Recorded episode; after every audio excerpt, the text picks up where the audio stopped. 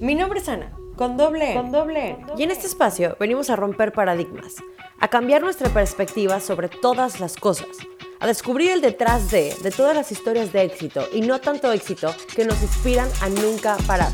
Pero más importante, a encontrar nuestro porqué. ¿Qué nos impulsa y qué nos hace querer ser la mejor versión de nosotros mismos?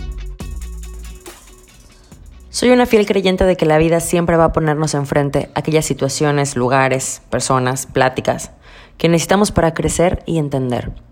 Siempre. Pero también tenemos que estar en la disposición para poder descubrirlas.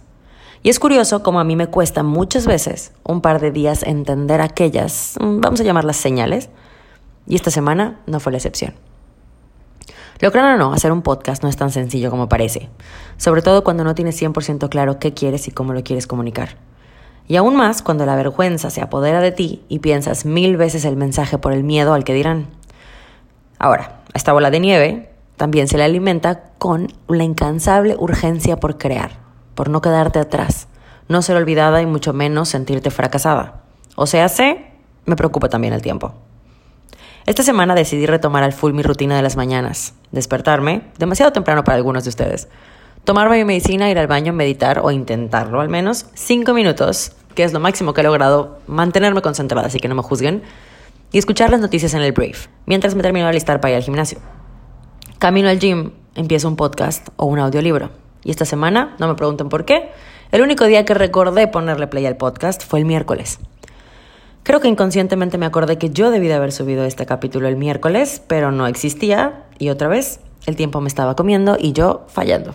Curiosamente, puse a mis siempre confiables amigas de Se Regalan Dudas en una entrevista con la actriz Ana Brenda. Pero para no seguirles haciendo largo el cuento, la cosa fue así. En ese capítulo platicaban del tiempo, curiosa herramienta de vida, de él y sus expectativas, del estrés que nos causa ver cómo el mundo gira, que gira y sigue dando vueltas, y nosotros nos mantenemos en el mismo lugar. Como pareciera que en la vida existe un tren con un vagón que aparentemente ya nos debimos de haber subido, uno que va rápido y constante en el que muchas veces vemos a personas cercanas sentadas muy cómodas, cinturón bien puesto, y nosotros ni siquiera alcanzamos a poner un pie en dicho pinche vagón. Cómo la idea misma de ese vagón nos hace cuestionarnos si estamos tomando las mejores decisiones. Cuestionamientos que nos obligan o nos llevan a preguntarnos si será que estamos haciendo las cosas bien. ¿Por qué ellos ya llegaron y nosotros seguimos en este proceso? Porque nuestro proceso no es así de rápido. ¿Por qué no avanzamos a ese ritmo? ¿Por qué no estamos en donde ellos ya están? ¿Será que nos estamos tardando? ¿Lo estaremos haciendo mal? ¿Debimos haber empezado antes?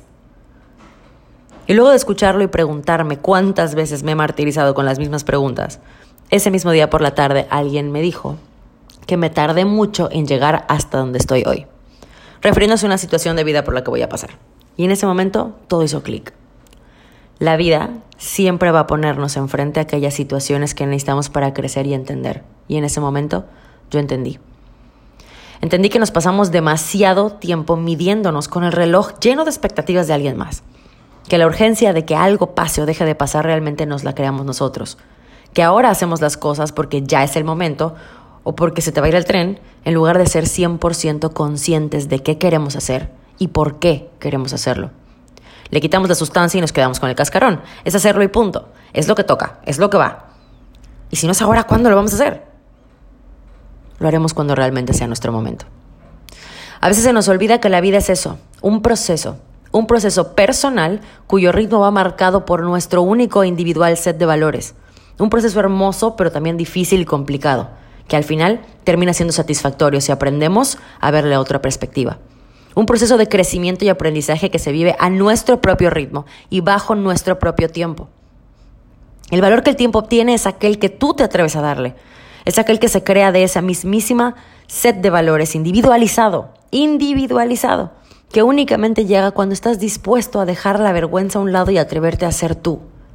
Y a cuestionarte por qué crees lo que crees.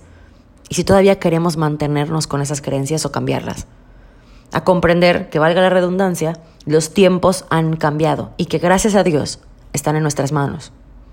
Y sonará trillada la idea de dejar de medirnos con la regla de alguien más, pero yo creo que es momento de abandonar la idea de ese vagón, de caminar nuestro camino marcando nuestro ritmo. Es momento de abandonar la idea de que existe una línea del tiempo que es porque es y que aparentemente alguien en algún momento decidió que era la correcta y empezamos a vivirla como si la existencia misma fuera generalizada en lugar de individualizada. Y la realidad es que no somos individuos por nada. Así que no, no estás tarde, no estás temprano, estás en donde tienes que estar. Estás hoy aquí aprendiendo aquello necesario para afrontar lo que viene. Estás hoy aquí, no estás ni ayer ni mañana, ni en el siguiente minuto ni vives en el que acaba de pasar.